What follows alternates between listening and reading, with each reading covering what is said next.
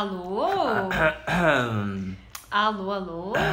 Eu amo essa abertura. Essa abertura é tudo. É a parte que eu mais amo. Ai, ai. Do podcast inteiro é isso. Então, ah, é isso É que você isso. gosta de É que tudo? de tudo que eu gosto. tudo que a gente faz desse negócio. É isso super bem feito. É, eu tô toda semana aqui Ai, não acredito, isso. eu comecei revoltada já. eu não acredito. Mas tá bom, vamos lá. Sejam bem-vindos ao. O... Eu esqueci como que é que O falava? 81 primeiro. É o 81 né? episódio do podcast Numa, Numa Tacada tacada Só. só. Esse mesmo que você escuta toda sexta-feira no Spotify, no Deezer, no iTunes, no Google Podcasts ou em qualquer outro agregador que você use para ouvir podcasts, certo? É isso.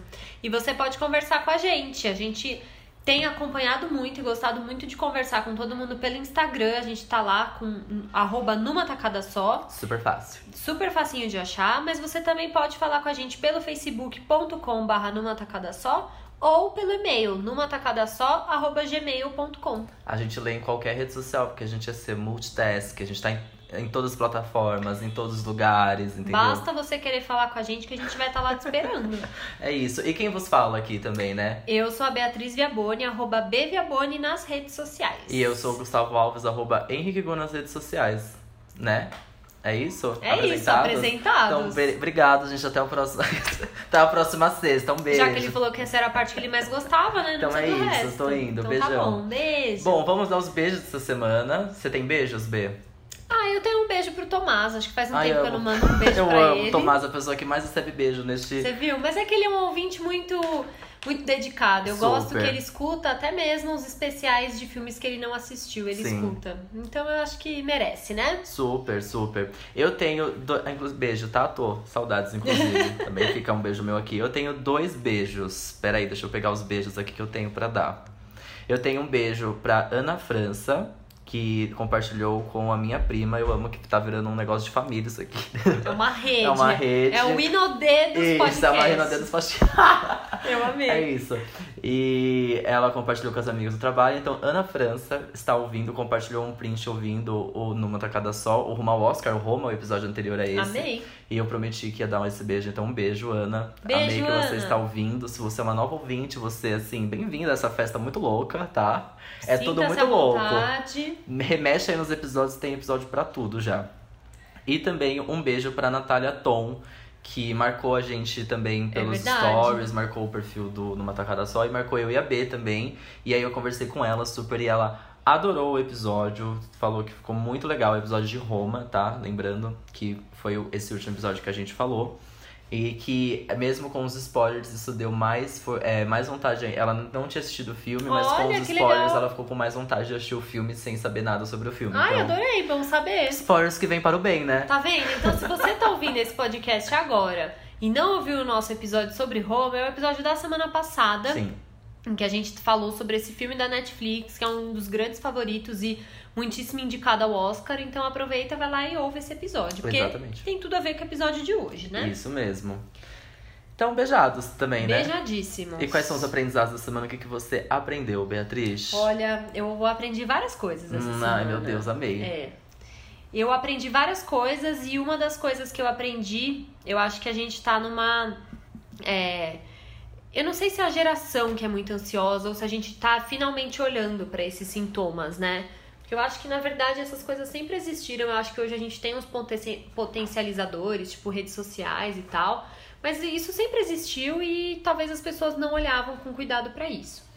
E aí eu aprendi, hoje inclusive eu aprendi isso, que é uma técnica tem várias técnicas pra quando você tá tendo uma crise de ansiedade, você conseguir se acalmar e tal. E esse, e esse lance de respirar fundo, ele é muito útil de fato, assim. Sim. Se você respira o ar, puxa o mais fundo possível e solta o mais devagar que você puder, dá vontade de deitar e dormir, de tão calmo que você fica. Porém, hoje eu aprendi uma outra uma outra é, tática pra lidar com a ansiedade, que é o seguinte: quando você tá numa situação que você tá com muita ansiedade ou muita indecisão, uns- muitos problemas e tal, que você se sente completamente perdido, a gente perde o controle do nosso corpo, porque a gente começa a dor de cabeça, e aí você tá com ansiedade, você não respira direito, e aí você não vai sentindo nada do que tá acontecendo. Então o que, que você tem que fazer?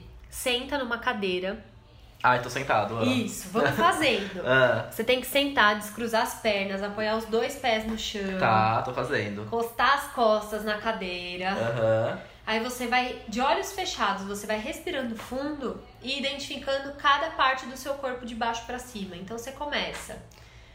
Tô Tá. sentindo meu dedão, meu dedão tá lá, ele existe. Agora, não necessariamente é sentir, é uma coisa que se faz muito na yoga. É você imaginar com a sua cabeça, você não precisa sentir o dedão e, e levantar o dedão. Na verdade, é você colocar a sua cabeça no seu No dedão. dedão. É falar, ó, peraí, eu tô sentindo que tem um dedão encostando no tênis, mesmo sem eu mexer o dedão. Sei. Então, eu tenho um dedão no pé.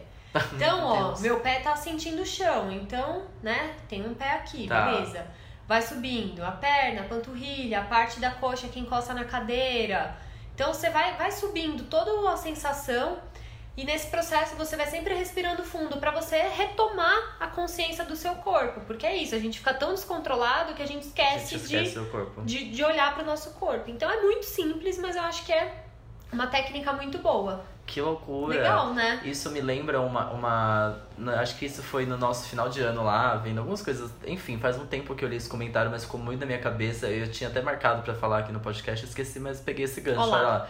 Que era um tweet, eu acho, enfim, que explicava como o corpo.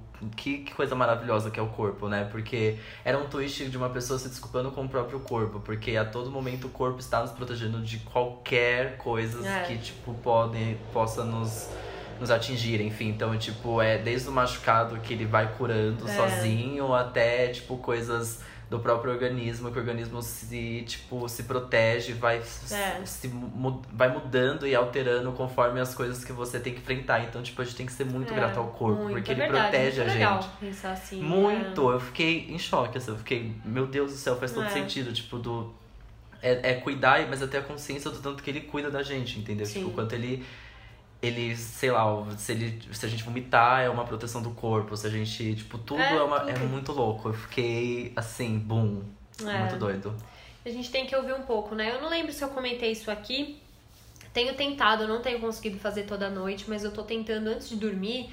Porque às vezes eu vou dormir tão tarde, tão cansada, que a gente só deita na cama e desmaia. A gente não chega de fato a passar pela fase que seria correta de ir diminuindo o ritmo, desliga a televisão, ficar longe do celular e vai se preparando pra dormir. Então eu tenho tentado, assim que eu vou deitar, eu sento na minha cama, eu não deito, porque se eu fizer isso deitada eu durmo. Eu sento na cama, cruzo as pernas, faço algumas respirações fundas, às vezes escuto uma música relaxante, um mantra, visualizo algumas coisas, penso em coisas positivas, aí eu vou dormir. Entendi. Porque senão a gente chega em casa, se E atropela e cai na cama e morre. Sim. Sabe? Tenho tentado. não é Gente, todo tá. dia que eu faço. Porque É às vezes a gente difícil, tá de sim. fato cansado. Mas Sim. assim, 10 minutos que você fizer não vai mudar tanto assim o seu Sim. sono, sabe? Tem um aplicativo ótimo que eu fiz, me ajudou por, um- num, num, num período muito legal que chama o Headspace. Eu acho que você já falei É dele ele aqui. é pago, né? Ele é Aí pago, você faz é. as coisas, depois Exato. ele acaba, Mas né? o, o free trial dele, né? O momento. Free trial. As- o momento, Ah. o plano grátis dele, que dura acho que 30 dias, 10 dias, uma coisa assim. Ele, na verdade, você tem 10 sessões de graça ali pra fazer. Vale muito a pena pra você já pegar um ritmo, tipo. É. Só pra entender um pouco de como é o, a meditação, enfim, o mindfulness, né? Que É, chama, enfim, é. que não é um bicho de sete cabeças também. E às vezes demora, você pode escolher de 3, 5 ou 10 minutos. Então, assim. É. E muda muito, ajuda muito, nossa, muito. Pois é, pra dormir melhor Sim. também, né? Acordar melhor, enfim. Exato. É isso. E você? O que, que você aprendeu? Eu poderia ter é, emendar nesse aprendizado do corpo, mas eu vou falar um que vai dar um gancho pro nosso tema. Ah, pronto. É, em semana de Oscar, né? Estamos em semana de Oscar. Vocês Pois estão é, vendo meninas. isso na sexta-feira. O Oscar acontece agora domingo, 24 de Ou fevereiro. seja, tá aí. 8 e meia da noite, ao vivo na TNT. Assistam. Assistam. Se você tá ouvindo na, no dia 25, é, e é isso mesmo. Aconteceu ontem. então o Oscar aconteceu ontem, É. você está ouvindo. Tô zoando, né? Mas Você tá ouvindo em março, aconteceu um mês atrás, brincadeira. Aí, é, vamos pegar esse gancho que é o quê? Eu, eu descobri que uma estatueta do Oscar, ela custa 500 dólares. Ela mede mais ou menos, esqueci os centímetros, acho que são 16 centímetros. E ela pesa mais ou menos 5 quilos. Caralho, é 5 quilos, não, 3 pesadíssima. quilos. É, mais ou menos 3, 5 é quilos. pesado, é pesado. é eu acho, tipo, mais de 2 pesado. quilos já achei pesado, entendeu? Então ela de fato. Nossa, é um- muito pesada, porque um Zep tem um quilo mais ou menos e Então, é bem pesado Exato. já. Pesa mais ou menos isso. Peraí, que eu tenho aqui todos os dados confirmados. Deixa eu falar direitinho, porque eu quero falar bonitinho. Peraí. Por favor. É... Mas ela é. Que material que é, você sabe? Aí essa parte aí a gente Porque ela fica é tipo cromada só, né? Será que ela não é ouro? Não é não é ouro, ouro, não. é. Não é ouro. Ah, ouro tá. não é. Tá bom então. Isso eu posso confirmar. Aqui, ó. Aí custa 15, 500 dólares, mede 34 centímetros e pesa mais ou menos 3 quilos. É bem Bastante, grande né? também. 34 centímetros é maior que uma É. régua. Então é Nossa, grande. que grande. Mas para pra pensar, é, porque se fosse 15 centímetros, ele não ia Não, não ia ser dar. imponente na Sim. mão de alguém segurando, sabe? Nossa, é mesmo. E 3 quilos é bastante, né? é eu achei. bastante coisa. Achei também. Mas Amei. enfim. Adorei. E, e um apêndice aí pro seu, pro seu aprendizado. Ah, Pra quem não sabe, você sabe disso, mas pra quem não sabe, é, na verdade, muitos de nós descobrimos isso no ano em que o Leonardo DiCaprio ganhou o Oscar. Mas sim. depois tem a festinha e aí os vencedores levam o troféuzinho deles pra fazer a plaquinha pra colocar o nome deles e o que eles ganharam, porque no palco eles ganham estatuetas todas iguais, né? Sim, exato. O o nome só é feito depois. Amei. Muito então legal. é isso, isso dá um gancho para o quê? Total. Dá um gancho pro nosso próximo bloco, que neste episódio, em, com exceção, não vai ter o bloco rapidinhas. Não. Nós vamos direto ao bloco numa tacada só, porque hoje não é um, hoje não é dois, hoje são Três filmes indicados ao Oscar Tá bom. 2019. Você quer empenho, anjo? Você quer o que? Você quer estudo? Então, Então toma. toma aqui, entendeu? Pois é. Eu vou Então- só rever tudo que eu escrevi e já volto. Vou só dar uma lida aqui pra lembrar tudo. Exato. E a gente já volta. Ah, já voltamos.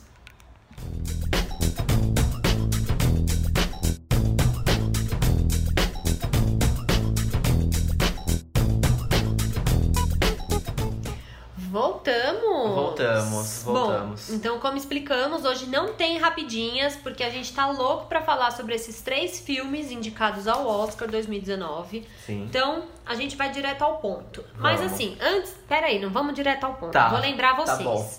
Semana passada tivemos um episódio especial sobre Roma, que também é indicado ao Oscar.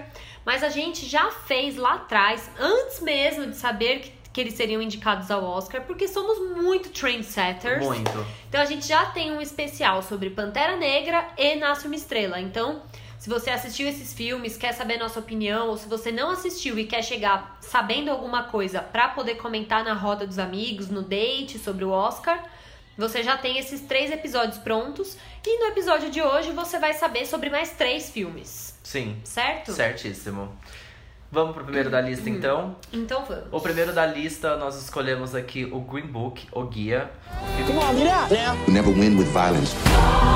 You only win when you maintain your dignity.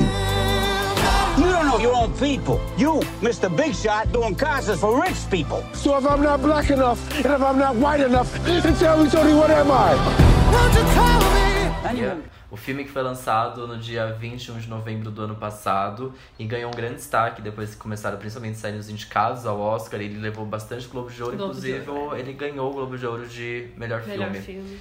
Então já ah, cresceu os olhos assim e acho que até aumentou um pouco a bilheteria. Tem o Mahershala Ali, a gente tá super aprendendo a falar esse nome, amiga. A Tô gente tá, achando. tá, estamos Tô. superando essa barreira O da língua. Mahershala Ali como o Dr. Don Schiller e o Viggo Mortensen como Tony Lip. Quer contar um pouco do filme, B? É, vou só falar o nome do diretor, que é o Tá. Peter Farrelly. E o filme, ele se passa nos Estados Unidos, ah, nos anos 60, mais precisamente em 1962.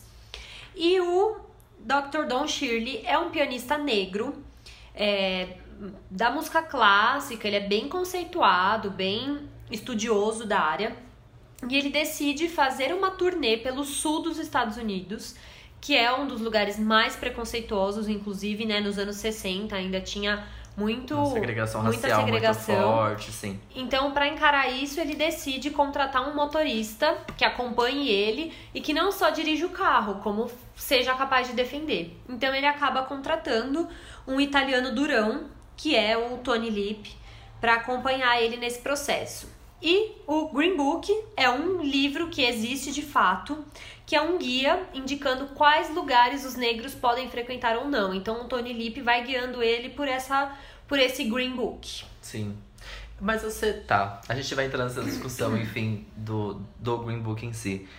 É, falamos sobre o filme, né? Acho que a gente pode entrar já então nos- no, no, que a gente Já, achou, já enfim. abre seu coração, Vamos fala do lá. Green Book, Não, amigo. do Green Book em si. É, a partir daqui talvez tenha spoilers, tá? Então se você quer assistir É. o filme sem spoilers, se você não é igual a Natália, que adorou os spoilers de Roma, Ai, fofa, amei. Amei. Eu adorei. esse é o momento que você vai assistir o filme e depois você volta pra comprar, ouvir e conversar com a gente sobre Green Book. Então, tá? Sim. Corta aqui, ó, pá, e depois você volta. é, eu, a minha questão com o Green Book é que eu fiquei com a sensação de que o Green Book é, é o livrinho ali que existe como uma rota segura para negros no sul, enfim.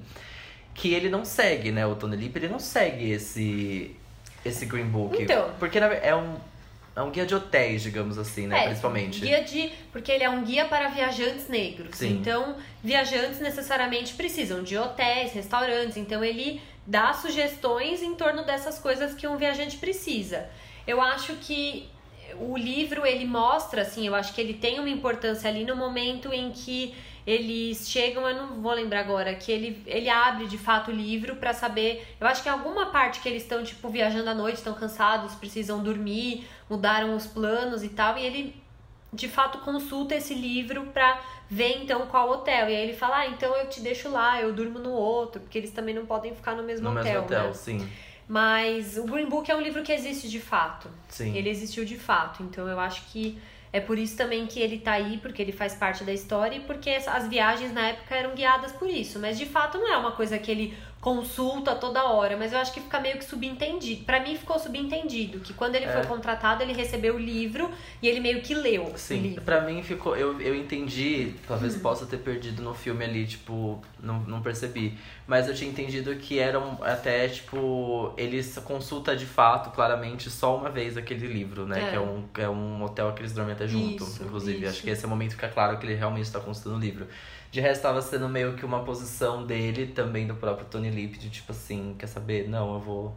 Porque eles ficam em lugares em que acontece, não é tão seguro quanto o Green Book oferecia. Mas enfim, é só uma questão que ficou na minha É, eu cabeça. não sei, porque tem, eles ficam em hotéis, tem lugar que não precisa ficar em hotel diferente, tipo o primeiro que eles ficam que é um hotel mais Sim. fancy, eles estão em quartos separados, mas é o mesmo hotel, mas depois tem aquele hotel que é tipo, tipo um formato de motel Ah, americano sim. que tem estacionamento de carros, Verdade. ele fica lá e Verdade. o Tony Lip tá em outro, aí depois ele decide pro bar e ele tem que ir lá salvar ele. Então já teve um hotel antes que eles ficaram separados também, né? Sim, Eu acho que tudo subentende-se que havia sido pesquisado lá, né? sim. E você gostou do Tony Lip? Como que foi? Como foi a sua experiência do filme? Olha, eu amei esse filme, eu amei. Eu acho que algumas coisas a gente não pode deixar de falar sobre esse filme. É, o primeiro deles que eu gosto muito de ver o racismo sendo abordado por essa maneira tão diferente, não pelo viés só do sofrimento, da vítima. Então, é uma pessoa é, bem sucedida, ele é um pianista, ele tem uma ótima condição financeira, ele é uma pessoa intelectual, em que em alguns momentos bran- os brancos o respeitam, mas a questão do racismo pra ele é tão forte que ele insiste em ir pra esses lugares. Tem Sim. até um momento que um dos músicos fala: ele só tá fazendo essa turnê porque ele quer, ele não precisava fazer essa turnê. Então ele entende a, a importância do papel dele, a representatividade do papel dele. Então ele insiste em passar por todo esse preconceito pra se fazer presente nesses lugares. Então isso eu acho uma mensagem incrível. Eu acho que é um jeito muito diferente de falar Sim. sobre o racismo. E ao mesmo tempo fica claro, ok, que ele quer passar por isso, ele é importante pra É. ele. Acho que não fica tão claro que mais, mais pro final, claro, mas acho que ele não tem essa consciência tão grande porque ela- ele não tem uma ligação forte com a cultura dele. Uhum. Então, é, pode ser por uma imposição social própria dele, de querer estar habitando esses Querer lugares, conhecer, querer conhecer esses lugares, se enfim, parte. se sentir parte. Mas por um lado, talvez de que ele gostaria de ter o- os mesmos. Acho que tá. É, eu tô tentando. Eu tô tentando fazer um paralelo de que ele é muito desconexo com a própria cultura negra. É, tipo, não necessariamente ele tem a consciência de que ele tá indo por representatividade. Sim, é, exato. Mas é uma coisa que acaba sendo consequência da escolha dele de estar perto Sim. de negros. Eu Sim. acho que é um pouco isso, né, É. que ele acaba vivendo. E ele tem essa, essa, essa desconexão total, assim, É. com a própria cultura, enfim, que até é uma coisa que o próprio Tony Lip vai Critica, tentando colocar é. ele, tipo, pra, pra ele entender também a É. importância social que É, ele tem e o que... Isso eu acho que gera uma discussão que nem cabe aqui, assim. Eu nem sei se eu posso estar discutindo isso como mulher branca e, né? de classe privilegiada, mas eu também não sei até que ponto ele tem, teria que ter uma, uma conexão com a cultura dele, até que ponto ele tá errado de ter ou não ter, sabe? Sim. Isso, isso não fica muito claro pra mim. Mas esse momento em que o Tony Lip cobra ele disso e tal, e eles têm aquele diálogo, ele- aquele diálogo na chuva, que eles começam a meio que brigar e depois o, o Dr. Shirley, ele fica falando, o Don Shirley fica falando sozinho. Eu acho que, meu, se ele ganhar o Oscar de melhor ator, é aquele trecho que vão passar, assim. Eu amo, eu amo. Aquela coisa dele na chuva gritando e falando, tipo, do quanto ele se sente sozinho, do quanto ele não é. Pros negros, ele é uma pessoa que deu certo e que meio que, que não tem valor por isso. Pros brancos, ele é um negro, tipo, que ele não se encaixa em lugar nenhum. Aquilo lá Que é. não nossa, tá aquilo é demais. É um dos pontos altíssimos do filme. É, eu amei essa cena. Eu tenho. É, que eu amei muito o filme. Eu gosto muito do filme. O filme é muito, muito gostoso de ver. Tipo É. assim, que, que, que road trip, assim, que road movie É. maravilhoso. É maravilhoso. Eu amei. Mas ele me pegou. Quando eu, ach, eu esperava cenas dessas, principalmente desses diálogos tão fortes de explosão, muito explosivas. Eu esperava muito mais explosões. Então essa cena, tipo, quando eles começam a discutir na chuva. É, e é aquilo, né? Tipo, nossa, um roteiro todo feito pra aquilo acontecer na chuva. Porque, ai, para o É, carro, aí é. ele sai do carro, aí Sim, vai tem chover. muito clichê no Tem. roteiro. E aí, tipo, eles fazem toda essa cena de treta que é lindíssima. Eu amei. Esse diálogo é maravilhoso. Só que eu esperava uma explosão muito maior. Ali eu falei, nossa, agora o Mahershala, que é maravilhoso, ele vai fazer assim um negócio. Ele faz, não que ele não É. tenha feito, ele faz. Mas eu esperava, eu tava com a expectativa, já que criou-se todo esse cenário deles na chuva. É. Eu falei, nossa, agora vai.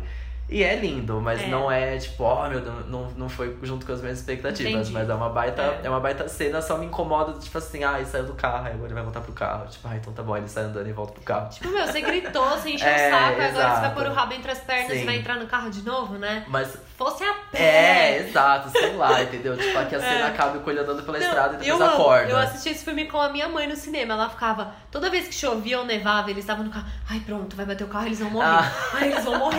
Eles uma vão morrer. Sensação, Meu dá uma Deus sensação. do céu. Dá mais pro final do filme, acho que é, é, até um pouco no começo, assim, em questões de estradas e tudo mais, e conforme as coisas vão ficando muito mais cabreiras e muito mais perigosas, principalmente pro, pro, pro Dr. Schiller, eu achei que em alguns momentos, claro, eu sabia que ele não ia morrer desse jeito, porque eu já entendi, já sabia um pouco É. da história antes, mas dava uma sensação de medo mesmo, assim, tanto deles baterem, a, a cena, acho que a segunda cena que eles são parados pelo policial de novo. Não, a primeira cena que eles são parados pelo policial é logo depois de alguma cena, tipo, de, de algum racismo bizarro lá que aconteceu. E aí eles são logo parados pelo É. policial. Eu falei, nossa, agora vai. Ai, Vai dar vai, vai dar tiro, vai dar ruim, ai, vai machucar, fudeu. Eu Vai fiquei, já doer. fiquei com essa sensação de tipo, nossa, É. medo, de medo mesmo, sabe? Porque começa a ficar. É, isso eu acho que é a grande mágica do filme. Começa. Ele começa a te mostrar como vai ficando realmente perigoso o negócio, É, sabe? é tipo, como realmente é preocupante. E é maluquice o, a forma como a segregação racial nos Estados Unidos era bizarra, bizarra, bizarra, bizarra. Ainda é, mas assim, aquilo é muito bizarro. Mas o filme ele me ganha muito nos pequenos detalhes. Eu fiquei muito. Eu, eu não sei porquê, eu me peguei louco nesse detalhe que eu falei, eu acho que isso vai mudar. Ele começa o filme, eu acho estranho quando você é a pessoa que está dirigindo e a pessoa, o passageiro que o passageiro está sentado exatamente atrás de você. E você não consegue ver pelo retrovisor É quando a pessoa está exatamente atrás de você. Você simplesmente, sei lá, um serve, enfim, ou É verdade. sei lá, não é respeitoso, parece. Que se você tá conversando com a pessoa que está na sua frente, você precisa estar do lado oposto dela É. no banco de trás. E ele começa o filme neste lado, do- atrás, Exatamente do, atrás do motorista, motorista. E ele termina o filme do outro lado. Olha isso! Ai, amiga, eu não reparei. Juro, eu fiquei em. Assim, eu falei, não, é, é- isso acontece. Porque quando eu entro no Uber, eu fico preocupado em estar do lado oposto pra qualquer. Pra eu saber também que a pessoa que tá dirigindo, porque aí já é mais segurança também minha, É. de saber a pessoa que está dirigindo, o que ela tá fazendo, enfim, os É. olhares se encontram no É. retrovisor, entendeu? Ainda mais quando eu pego a noite e tal, eu gosto porque eu fico acompanhando, tipo, meu, esse cara vai dormir. É, então, Ele vai exato. pegar no sono, aí eu E é fico só olhando do o lado olhar, oposto. assim, é, é, e é verdade. só do lado oposto que você consegue ver.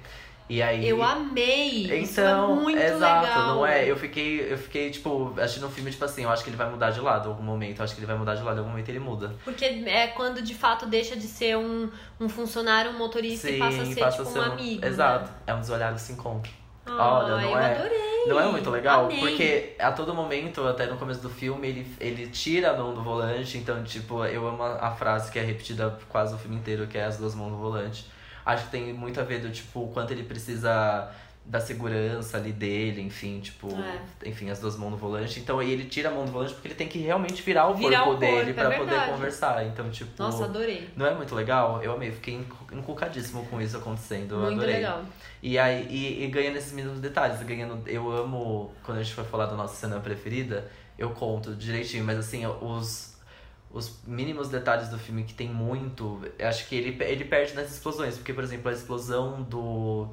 A última explosão, que é do restaurante, quando ele vai embora também. Uhum. É, eu já esperava uma outra coisa ali também. Eu achei que foi muito. Foi tratado de forma muito. é, quando você quer lacrar, tipo, lacrativa.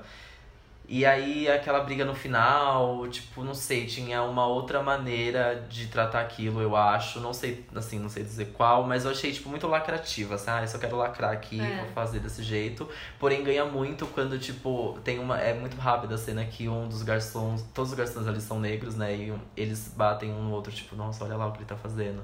Tipo, aí ganha muito nisso, É, sabe? é. Essa, essas partes são muito legais. É, eu acho que tem algumas coisas, assim. O próprio Tony Lip, assim, ele tem muito clichê naquele personagem, Sim. né? É um personagem legal, mas ao mesmo tempo ele é muito carregado desse, desse coisa também, desse preconceito do italiano, do, do fanfarrão, do comilão e não Sim. sei o quê, Nossa, que fala alto, fala come. palavrão e nanana. Isso é meio chato, assim, eu acho. É, ele é bem, É um personagem bem caricato, é bem É. caricato, assim, tipo, nossa, É. ele tem, pega todas as fórmulas de um. É, é isso, o filme, ele é mágico, é maravilhoso, porque ele pega todas as fórmulas de um ótimo roteiro. São dois personagens que claramente eles não eram assim na vida real, É. né? Enfim. Então ele tem um personagem mega caricato e o outro que é muito É. mais recluso e junto eles vão se. Né, enfim, reacender, e aí cada um vai despertar o melhor de si, juntos vão formar uma linda É, amizade. é o, Ponto é o final, clichê esse é o das- filme. dos opostos que se atraem. Mas né? é muito legal, é, É, muito legal muito, porque muito, é é um muito personagem muito, feito. caricato, mas meu Deus, o Viggo Mortensen tá tipo assim, Demais, que raiva é. daquele homem, ele é perfeito, É, perfeito. ele tá muito bom. É um personagem que teria tudo pra ser chato, porque tem todos os muito detalhes. fácil de errar É muito fácil, personagem, né? porque é já o que a gente vê no cinema há muito tempo. E É. nossa, ele tá perfeito. Ele tá perfeito. E o Mahershala Ali, ele tá tipo assim, Deus, Demais, o Deus, né? o Deus, o Deus, o Deus, o Deus. Tem uma outra coisa que eu gosto muito nesse filme. É, eu. E é engraçado, eu, sou, eu acho que eu sou uma pessoa muito romântica, eu amo histórias de amor, eu acredito muito no amor, mas eu adoro quando filmes bons não são sobre amor, relacionamento homem e mulher.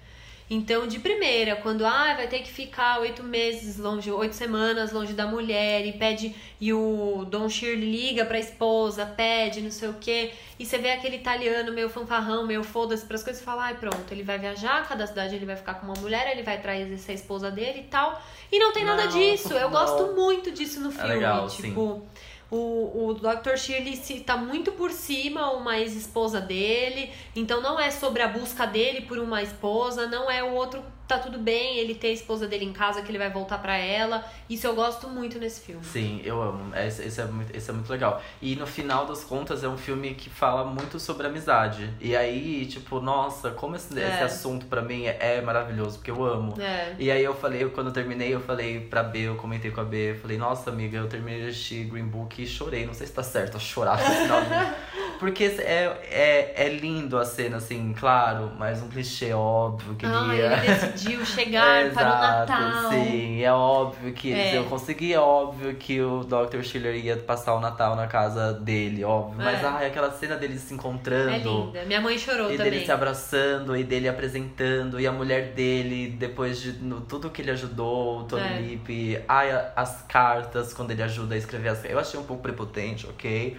Porque eu achei que o Tony tava arrasando nas primeiras cartas, É. pelo, pelo, pelo que ele É o era. jeitinho dele. É, Tanto que exato. a mulher sacou isso. Eu achei muito Sim, legal. isso é muito legal. Então, tipo, ah, eu vi tudo aquilo acontecer. É um, é um fechamento de tudo. É. Você fala, juntou tudo, ficou lindo, amei. Aí eu chorei. É. chorei. Eu gosto também que é isso. Eu acho que é um filme diferente de Roma, que a gente falou o tempo todo. É um filme muito bom, porém denso, Denso, difícil de assistir. denso. Green Book não, você dá risada. É. Tanto que no Globo de Ouro ele ganhou de melhor filme de comédia. Tipo, É. Porque ele é um filme engraçado, Sim. de fato. Ele tem drama, mas ele tem. Você consegue gargalhar com esse Sim. filme. Ele tem poucos momentos de drama, são esses É. momentos mais explosivos. É. O resto, o, o Viggo Mortensen, ele leva, carrega o filme com humor todinho, Sim, assim. Ele é muito, muito do humor. Então eu gosto também de ser isso, um filme que consegue ter uma mensagem muito legal, consegue ser um filme foda, bonito, né, assim, digno de Oscar e um filme gostoso É de gostoso, assistir. é Por que que gostoso. filme pra ser indicado tem que ser difícil? Sim, não, não, não que ser precisa, não precisa. Isso eu acho é gostoso, é ótimo, pega todos os clichês do cinema e junta É. e fica, ficou perfeito. Ficou perfeito porque tem esses dois atores maravilhosos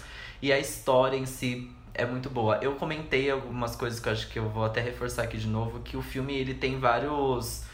é, não sei se eu comentei só com você, mas acho que eu já comentei aqui também, B. Que ele tem alguns momentos. é, a, a história real do filme é baseado Aham. em história, uma história real, nessa amizade que os dois, as duas pessoas existiram. Então ele tem, ele tem algumas ressalvas, algumas contra, contradições na vida real, porque diz que a amizade deles não era dessa forma. As famílias são vivas, né? Tanto eu acho que é a mais a do, do Dr. Schiller que tá um pouco contra como tudo tá sendo É, retratado. porque o roteiro do filme foi escrito por um dos filhos do Tony Lee. Do Tony Lip, exato. É, até no Nick final Lip. aparece assim. É. E aí, que não era dessa forma, a amizade deles e que, enfim, tem todo um rolê por trás, assim, da história como foi contada. A família não gostou muito, o Mahershala teve que dar entrevista dizendo que, enfim, ele tava ali só fazendo o papel É. que lhe foi dado. É um roteiro, é um filme, é óbvio que ele vai se... É uma, é uma, é uma ficção, é uma querendo ficção ou em cima não, né? Exato. real, é. E que, enfim, tem essa, tem essa polêmica. E tem a outra polêmica também do, do filme, é que é, eu entendo, eu fiquei. Eu, eu já tinha lido isso antes de ver o filme, eu assisti o filme, e aí eu voltei a levar mais coisas sobre isso, e faz um pouco de sentido. O filme, ele tem, na produção em si, eu tava ouvindo um podcast, inclusive deixou até falar pra dar um gancho bom pro, pro que eu vou falar. É um, é um podcast chamado é, The Strong Black Lead, se eu não me engano, que é, uma, é um coletivo do Netflix. E ele tem um. Ele, ele tem, agora tem um podcast chamado Strong Black Leaders. Legends, Strong Black Legends. Que dá pra ouvir em qualquer lugar também. E é, cada episódio é um ator, atriz, Que a legal. coisa negra, enfim, é apresentado por uma, por uma apresentadora negra também. Enfim, é um coletivo pra enaltecer todas as produções negras da Netflix e atores do, do, do serviço de streaming. E eles falam um pouco disso de como o, o personagem fica em segundo plano no Green Book, o personagem negro. Por quê? Isso acontece porque a produção inteira é de brancos. E quando o Green Book ganhou o Globo de Ouro, todo mundo que subiu no palco era É, branco. é. Todos os produtores do filme. É, todos... isso não dá pra deixar de falar. Exato. E é, e é uma visão, de fato, um pouco mais do Tony Lip, claro, que foi, enfim, baseada num livro do filho do Tony Lip, mas ele fica muito de segundo plano o personagem negro. Então, é, até que ponto eles falaram tanto, eu tô colocando aqui, coisa, né, tipo, coisas que É, eu li. questões. Exato, questões. Então, até que ponto eles é, falaram tanto do racismo, trataram do racismo, mas assim, né, colocando o personagem negro de segundo plano na história. Sim. Então tem essas contradições que eu É. acho legal, enfim, né, de deixar claro aí do filme. Fora isso, baita filme. Eu e amei. qual que é a sua cena preferida? A minha cena preferida é a cena que o pneu fura e ele tá, sei lá, numa lavoura É, de. ótimo. de É. não é uma lavoura de escravos, porque eu acho que não tinha escravidão naquela época, mas era uma, uma plantação que seja todas de negros. E ele tá encostado num carro chiquérrimo, com uma roupa chiquérrima, e todos os Ai, negros que- que estão ali é, co- separados por apenas uma cerca. Ficam olhando, contemplando, tipo, meu Deus, eu tipo, como se nunca veio esse rei? tivesse visto é, Um negro numa situação de negro naquela situação. É. Isso, e, e aí, né, mais uma vez, representatividade, oh meu Deus, lá lá, como importa, como é bom se É. ver, você se ver em outros lugares, etc. Então, assim, tipo, nossa, essa cena pra mim, É assim... linda mesmo. E aí, é, é só mais um gancho. No Sex Education, que eu não, não falei aqui, não, não tive tempo, não falei isso, mas eu vou, conseguir falar de Sex Education aqui, é que existe uma cena em que o personagem Eric, que é o personagem gay e negro da série, ele tem o auge do, do, da, do momento dele ali na série inteira, que é quando ele vê um outro negro dirigindo um carro completamente meio drag, assim, de brincos e blá blá blá, super feliz. Ele tava no momento que tava mega inseguro com tudo que ele como, da forma como ele se vestia, ele tava todo com roupa simples. E o personagem, pra quem assistiu, sabe que é um personagem meca colorido, enfim, tipo, ele é todo espalhafatoso.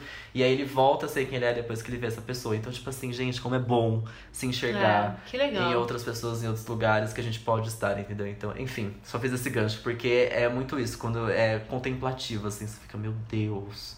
Isso Uau. dá, dá pra ser assim, isso, isso dá, existe, né? exato. Isso É é, muito muito legal. legal. Então é a minha cena preferida. Gosto muito. A minha cena preferida é a primeira vez que o Tony Lip de fato para pra prestar atenção no Don Shirley tocando e ele Uhum. gosta. Ele se emociona com aquilo. Isso É eu acho muito muito legal. legal. É lindo. É maravilhoso como ele, de fato, fica impressionado com o trabalho do, do Dr. Shirley, assim. Porque a gente sabe, o, o Tony Lip, ele começa o filme muito preconceituoso, ele vai dando uma cedida, mas ele continua sendo muito racista. Sim. E aí eu acho que ele meio que tava, tipo, duvidando de que o cara era de fato bom. Então a primeira vez que ele para pra ouvir, eu acho que ele tem uma surpresa e ela é positiva, assim. Então eu acho muito legal. Eu acho linda essa cena. Sim, gosto muito.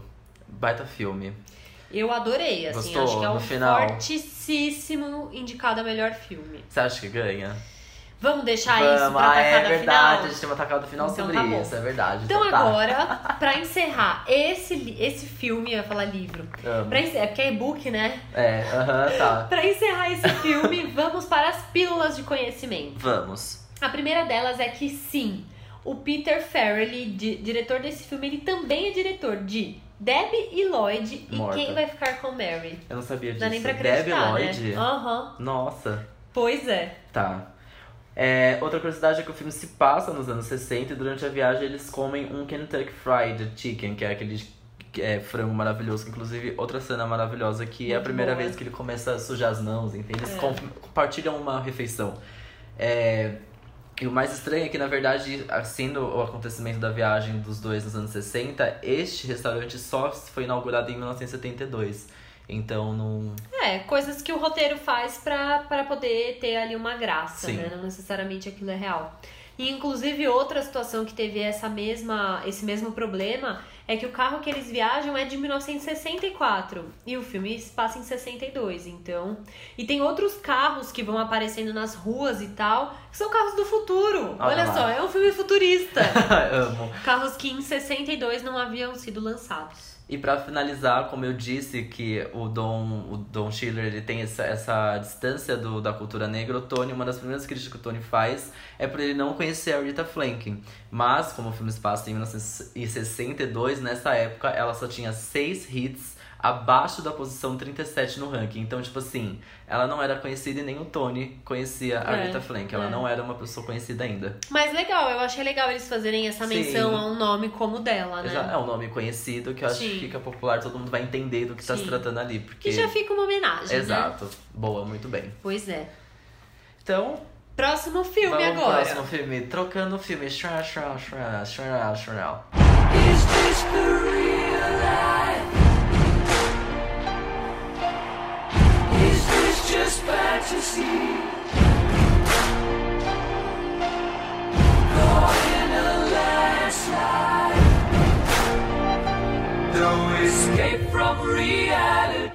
Bom, então agora o nosso próximo filme, que é Continua. um dos indicados ao Oscar 2019, é Bohemian Rhapsody. Uhul! Que eu não vi. Mas ó, vamos, a gente vai explicar a dinâmica dos próximos dois filmes.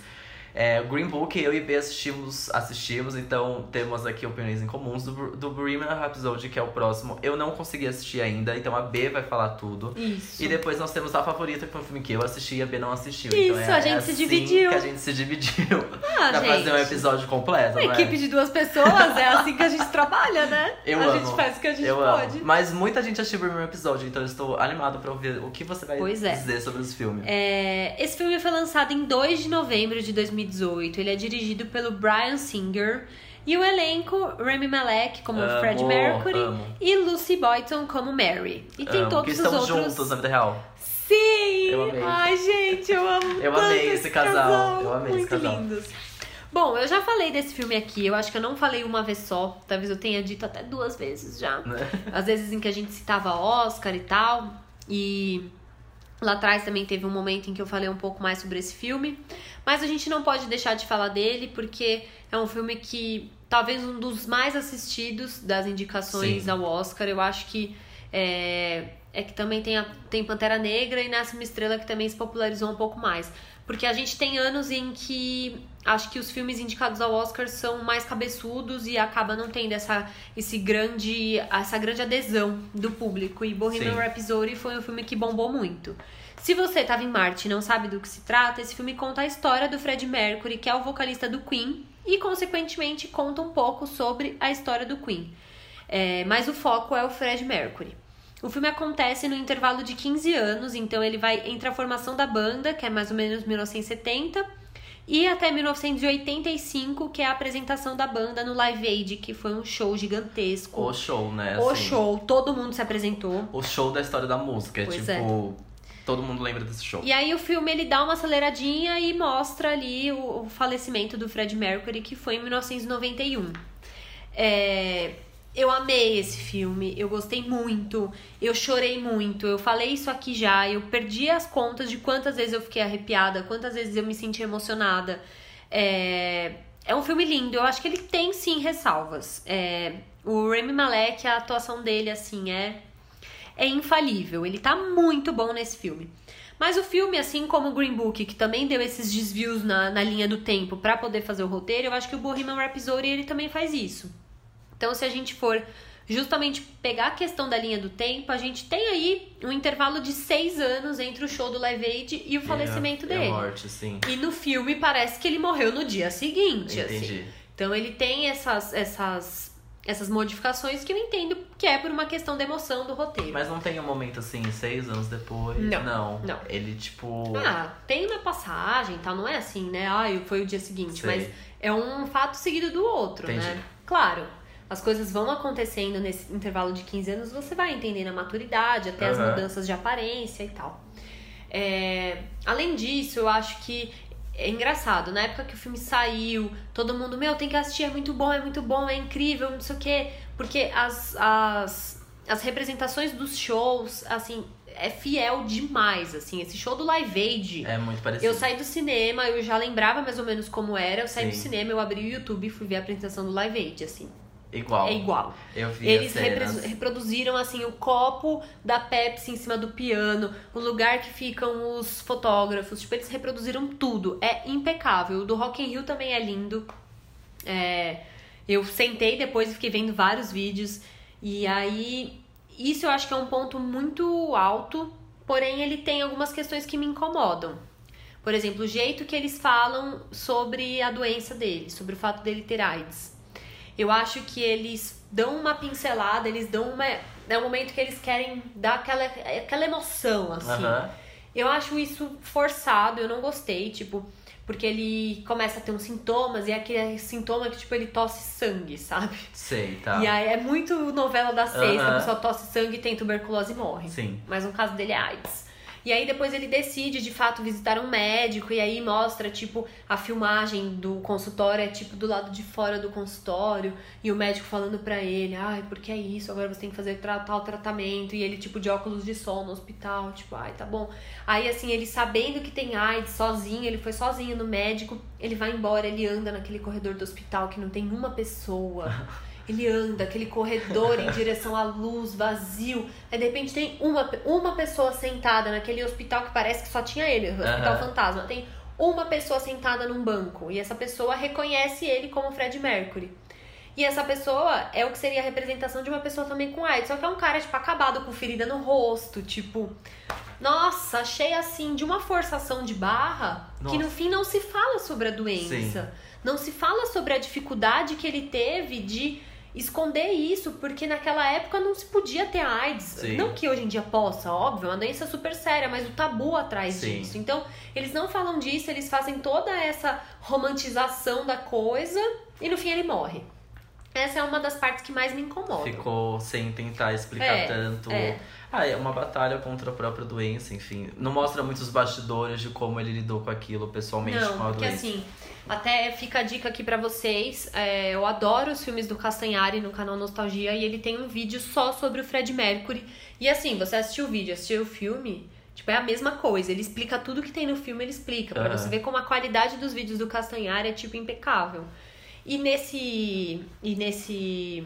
é, nesse vídeo dele, ele fala muito sobre isso, tanto que ele era questionado sobre a doença, o quanto ele não revelava, o quanto ele demorou pra contar pros próprios integrantes da banda, porque isso era um tabu.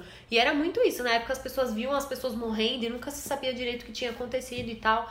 Tem uma cena no filme que são vários jornalistas perguntando pra ele, mas é sobre a sexualidade dele. E aí ele fica tipo só desviando, desviando, desviando. Então assim, ele ainda tinha essa questão da sexualidade que ele mesmo não tinha muita Sim. certeza, porque ele foi casado por anos com a Mary e depois ele começou a entender que talvez ele seria bi, mas ele assim morreu apaixonado por ela. Então são várias questões assim que por ser um filme mais musical, essas questões ficam mais em segundo Então, plano. aí que tá. É um filme musical. É. É, é. não é? Ah, Ele- sim. Tá. A todo momento é mostrando eles compondo as músicas. Todo momento tem apresentações musicais. E tem, e tem uma, um bastidores bem. com- É tipo assim. Mostra tudo bem, eles montando as músicas e tal, mas as pessoas da banda têm uma participação boa na Tem, história. tipo, não é tem. uma coisa só. Fred É pela ótica do Fred Mercury, Sim, mas claro. eles têm bastante participação, sim. Mostra quando eles foram pra uma, um lugar, tipo no interior, pra ficarem reservados pra gravar o álbum. Mostra tudo deles gravando a, a música Bohemian Rhapsody. É, é lindo, é demais. Ah, e no trailer tem essa cena, É, é, é maravilhosa. muito legal. Por outro lado, recentemente eu tenho visto muita crítica negativa em relação a esse filme, que na época que o filme foi lançado, tava todo mundo muito emocionado e eu não tinha visto muito. Agora que tem indicação, o Oscar tá chegando, eu tenho visto muita gente criticando, falando: Meu, esse filme não é bom, não é um filme pra Oscar, na verdade ele é um filme para fãs de Queen. Sim. Como eu gosto de Queen, fica difícil de fato eu julgar. Mas assim, é um filme que tem uma genialidade de roteiro, de. Não. Eu acho que ele conta, eu acho que o grande ponto desse filme é de fato a, a interpretação do Rami Malek. Porque se fosse um ator que não segurasse a bronca, talvez seria um filme péssimo. Um filme que, tipo, ninguém ia falar, nossa, se você é fã de Queen, não assiste isso. Mas porque... musicalmente, ele é, é, é isso, ele é um musical. Então, É, musicalmente ele é rico, certo? Tipo, ele é muito bem cuidado muito, musicalmente, tipo. muito. E aí as vem. interpretações, porque as músicas não são originalmente can- cantadas, as músicas não são as gravadas pelo Queen lá atrás, mas assim, a interpretação musical dele, o jeito, é perfeito. Musicalmente, eu não manjo de música, mas pra mim, musicalmente, esse filme é impecável. Sim. Só que assim, ah, é uma história, é um roteiro, tipo, ele tem essas falhas, mas a história de fato é história, uma história que existe, sabe? Assim, Eu acho que queria ser um grande bode do Foi Igual La La Land. Que Ah, todo é, mundo é. amou, amou. Aí começou as alguém ao falou, Oscar. ai, na- acho que não, aí fica todo mundo, Aí todo ai, mundo, é não verdade. é, não é, não é. Eu tenho muita curiosidade de assistir o filme pela, pelo, pelo, eu gosto muito do Queen, enfim, então, tipo, tem essa proximidade musicalmente com a banda. Mas ao mesmo tempo não foi um dos primeiros filmes, até quando saiu, tipo, não brilhou muito meus olhos. Eu sou muito fã do Rami Malek, do eu gosto muito dele. Assisti a primeira temporada de Mr. Robot todinha, eu acho ele genial. Adorei que ele foi escolhido e li É. muito sobre como ele se preparou pro personagem, porque eu li que é um dos grandes potes de ouro do filme, é isso. É tipo, É é ele, é é ele. ele, é. carregando o filme literalmente nas É. costas e não tenho dúvidas quanto a isso. Mas ao mesmo tempo já é tipo, ai, não sei, porque tá nesse momento do filme que tá mais negativo do que positivo. E É. eu vou hum, me mijar inteiro se ele ganhar o filme de melhor filme, porque Nossa. o Oscar adora essas coisas, né? É. Adora um musical, adora. É. Mas não sei, acho que Eu eu, pessoalmente eu, acho eu acho, assim, de todos os que a gente viu pro Oscar, eu não vi esse, mas sei lá, eu acho ele um pouco perdido até mesmo sem ter assistido. Eu acho ele perdido nessa lista, acho super. Um pouco. Acho é. ele um pouco perdido. Acho o melhor, melhor ator Malik, nossa. Completamente nem assisti, só é. vi trailer e, nossa, sim, Acho que eu merece sim. concordo. é. Mas, enfim. É, animado, tô animado pra ver. Qual a sua cena preferida? Ai, meu Deus. Eu Ah. acho. Eu não sei, eu. Uma das minhas músicas preferidas, assim, de músicas de todo o mundo, todo o planeta Terra, é Bohemian Rhapsody. Sim, baita então música. eu acho que esse momento deles compondo a música é incrível. Mas eu acho que pela proximidade, pela, pela situação, assim, a cena deles tocando no Rock in Rio é linda. Nossa, eu É. Rock in Rio, caralho, é Brasil, É, sabe? É estavam muito legal. E na verdade mostra pouco do show em si, mostra ele quando ele volta pra casa e vai mostrar pra esposa dele, pra Mary, falando pra ela: Meu, eu cheguei lá, eu fala, tava falando com eles em inglês E eu achava que eles não estavam entendendo nada. De repente, todo mundo cantou essa música comigo. E como ele escreveu essa música pra ela, Love of My Life, Aham. então ele falou: Olha isso, tá todo mundo cantando pra você. Aí mostra aquela multidão assim. É, Ah, tipo, é de. E essa música, né? É linda. de chorar. É maravilhosa essa música. aff. Ah, filha, Eu mas imagino, assim. gente, se o Fred Mercury estivesse vivo hoje, imagina, ele ia ser assim. Ah, ele ia ser um rabugento, eu acho. Será? Eu Nossa, acho que ele é muito acho- prepotente. Ah, tá. No filme fica muito claro. Ele fala o tempo todo, mas eu sou a estrela da Ah, banda. entendi. Tá. Mas eu sou ótimo. Ah, Como assim a entendi. gravadora não me quer? Eu sou assim, excelente. Ele é muito prepotente. Ele é excelente, Com né? razão, porque Com- ele é talentoso? Sim, Sim, mas hoje em dia ele ia mas ser uma chato, bicha chatão, rabugenta. a chatona. Eu acho. Mas nossa, eu acho que ele ia ser tão importante, tipo, socialmente falando, assim, porque É. ele quebrava muito abuso É desde verdade, aquela época, sim. né? Tipo, como As ele roupas. É. quebrava barreiras, assim, loucamente, e ele. Era assim, todo mundo gostava de Queen, todo mundo era fã É. de Queen, todas as classes, todos os gols. Não, é, coisa de, de pai homofóbico que gosta de Sim, Queen, exato, sabe? exatamente. Uma puta banda do Porque é rock, uma banda, né? Exato, é banda de É rock. pop. Exato, ainda. Exato, meu Deus. É, só por ele ser bi, ser quem ele é no rock, ele já... Já é, já é quebrando barreiras ali mesmo. Só de existir, obrigado. É Mas se tipo você isso. não assistiu esse filme ainda, assista. Eu super recomendo. E fica a dica pra você, Gu. Estou animadíssimo pra. e pra pra finalizar esse filme, chegamos às pílulas de conhecimento. assistir. Vamos, amo. O Rami Malek, ele enviou um vídeo dele cantando músicas do Queen para o Queen, para os integrantes da banda, né? Sim. Até que estão aí até hoje. Mas os integrantes, por um problema no download que eles fizeram do arquivo, eles conseguiram assistir só quando eles conheceram pessoalmente. Então o Rami Malek foi meio tipo, ai, vocês viram meu vídeo? Eles, puta, a gente não viu, vamos ver agora. Então ele passou por aquela tensão de, tipo, ver a reação deles ao vivo ali, Aham. dele cantando. Amei. E, e falando do Queen, inclusive, eles vão tocar no Oscar em homenagem ao, ao filme, né? Em, em, é, pra enaltecer o filme, junto com o Adam Lambert. Porque Ah. o Adam Lambert, ele, ele canta com o Queen, eles É, fizeram turnês, enfim. Ai, eu amo. Eu adoro, eu adorei que ele foi que ele é o escolhido Pois pra é. ser um- a voz do Fred Mercury. É, o Rami Malek usou uma prótese nos dentes para as gravações e guardou como lembrança do filme, porque de fato a, a, dá pra ver isso no trailer É. que a, a dentária dele tá muito diferente. Isso é uma coisa que me incomoda um pouco no Porque ficou forçado, do não ficou? Porque o, o... Na verdade, eu acho que é porque o formato do rosto do Fred Mercury meio que comportava. Era Sim. grande demais, mas meio que comportava. Cara, você começa a assistir o filme e você fala, pelo amor de Deus, eu não vou aguentar até o fim do filme esse cara com esse negócio.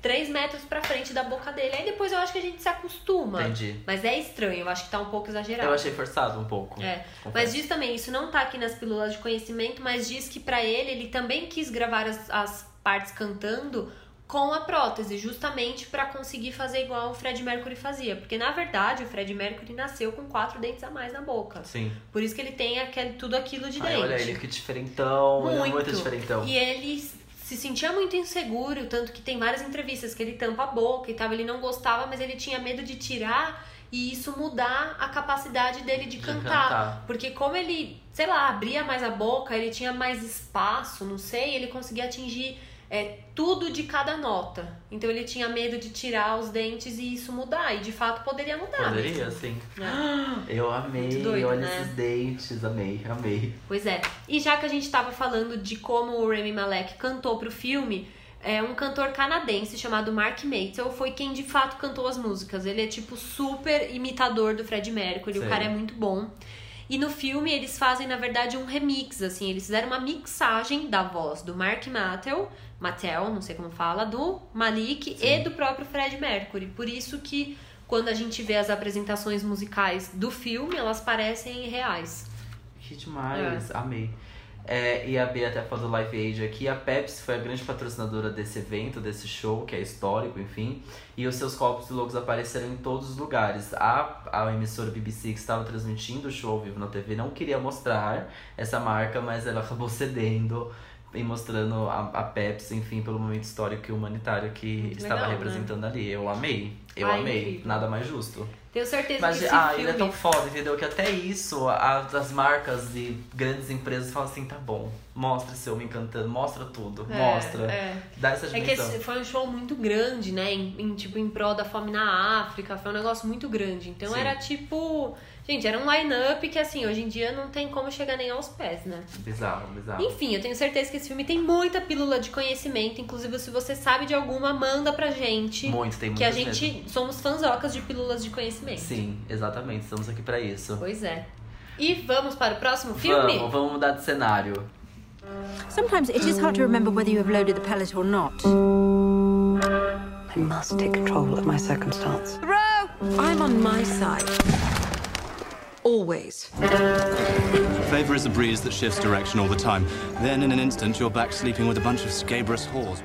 Então agora vamos para o terceiro e último filme do episódio de hoje. Vamos então falar de A Favorita. Eu amo, se a gente tivesse um canal de vídeo, a gente já tá mudando de cenário. Ai, então vamos muito, agora a para gente o século... de Isso, coroa. Exato, agora vamos para Tá. o século XVIII. Shroud. Aqui faz, faz um efeito sonoro. Então vamos ao último filme desse episódio, que é A Favorita. O filme que foi lançado agora no dia 24 de janeiro deste ano. É dirigido pelo diretor Yorgos Lanthimos. Não sei falar, posso ter feito uma entonação completamente diferente, porque esse nome é grego. Então, assim, difícil mesmo. Não falamos grego. E tem assim no elenco apenas Olivia Colman, a Rachel West, a Emma Stone, o Nicholas Hoult e o Joey Alwyn. Você só precisa saber que neste filme tem Olivia Colman, Rachel Wise e Emma Stone. Ponto final. Ponto, basta. E assim, se você não assistiu, é, isso que, é pra isso que você tem que. É, esse é o único motivo que você tem que assistir esse filme. Tem a Olivia Colman, aqueles que não param. tem Não para Olivia. Não, é um baita elenco. E aí, pra quem não sabe, eu, assim também, não sabia muita coisa sobre o filme. É também baseado numa história real, conta a história de uma rainha vivida pela Olivia Colman. É um filme que conta sobre uma. É, é um momento do século XVIII, existia ali uma guerra entre Inglaterra e França, uma disputa que não é, não é o grande mote do filme, não é o, o grande foco do filme. O foco do filme é a rainha, vivida pela Olivia Colman, como ela era tratada pela personagem da Rachel Weisz e o como a rivalidade começa a crescer com a chegada da personagem da Emma Stone. Então vamos lá. Então, como o filme foca muito nessa relação das três personagens, tudo começa a desencadear quando a Abigail, Abigail chega, Abi- é, no português PTBR, Abigail, que é a personagem de Emma Stone, ela chega no reino ali pedindo uma ajuda, de certa forma ela, né, como eu disse, foi da, da realeza pedindo ajuda para a duquesa de Mal, Marlborough, Marlborough, enfim, que é o personagem da Rachel que como se fosse primas, enfim, então ela, ok, ajuda, mas ela meio que, tipo assim, beleza, você vai ser empregada, vai lá, vai, põe-se no seu lugar e conquiste, enfim, porque ela já chega querendo ali o espaço no alto, no alto, na alta sociedade ali da rainha, enfim, né, ter uma proximidade mais, mais próxima com a realeza. Então ela, é, o filme passa por, por um momento ali todinho da ela foca muito no começo na Abigail, é, criando laços, entendendo mais ou menos de forma muito ingênua. É um personagem que começa muito ingênuo, ele é, ele é de fato ingênuo, não é irônico nem nada. Então ela tá ali aprendendo muita coisa. E aí existe, começa a ter uma confiança da própria duquesa e da rainha. E aí que vem a grande cereja do filme, porque você pode ler sobre se você ler coisas desse filme sem spoilers. Eu não vou dar spoilers aqui, eu não vou estragar essa experiência porque ela é muito boa. Olha! Se você ler esse filme sem spoilers, você não vai saber. Você vai saber isso que eu acabei de falar. É a relação de três pessoas, uma rainha, duas, enfim, súditas dela, duas pessoas que estão ali sendo Abaixo. abaixo dela, que são o braço direito delas, que disputam por esse espaço mais importante de ser a única pessoa próxima da rainha. E esse é, é esse o momento que o filme que eu falei assim, meu Deus, como assim? É, existe um. eu não sei se é um. Desculpa, eu não sei se é um plot twist. Um plot twist que tem no filme, mas é uma coisa que é isso. Você pode ler o que você quiser sem spoiler, você não vai desconfiar de que, na verdade. Na verdade, o filme não é sobre aquilo, mas existe ainda assim aquilo pra tratar sobre o filme. Você fica assim, em choque. Eu fiquei em choque, eu não esperava. Eu falei, meu Deus, que bizarro. Que eu tô bizarro. aqui de olhos Até- arregalados, tentando até- adivinhar. Exato, é porque é um caminho do filme que, tipo, você não espera que aconteça. Assim, pode até esperar. Dá, dá pra esperar um pouco que aquilo É o possa. que tá escrito na pauta ou não? Eu não sei. Ah, talvez. É? Talvez. Mas não. Aqui, ó. É, é, É? sim, sim, sim. Tá. Só, nossa, é verdade. Essa é uma, uma sinopse bem, de- bem da internet. Bom, enfim, eu não vou contar mesmo Tá assim bom, do que se fica- trata, fica aqui entre porque nós. como é revelada do filme é muito imagino. legal. É muito legal. Então ela, a própria Abigail, ela começa a entender um pouco da, da dinâmica ali que acontece, começa a ter essa relação mais próxima com a rainha e começa ali uma grande disputa. Uma disputa muito feminina, uma disputa muito é, empoderada, assim, sem, sem levantar bandeiras fortíssimas, sem sem deixar claro do, que, do, do poder que as mulheres têm ali, assim, não é, não é lacrativo em nenhum momento, não é pra lacrar em nenhum momento, é, tipo, completamente natural, isso é muito mágico do filme, assim, essa não é nenhuma disputa, é um, é um empoderamento de tanto, de todos os lados, de poder feminino de, de todos os lados, que desencadeia numa história, assim, surreal.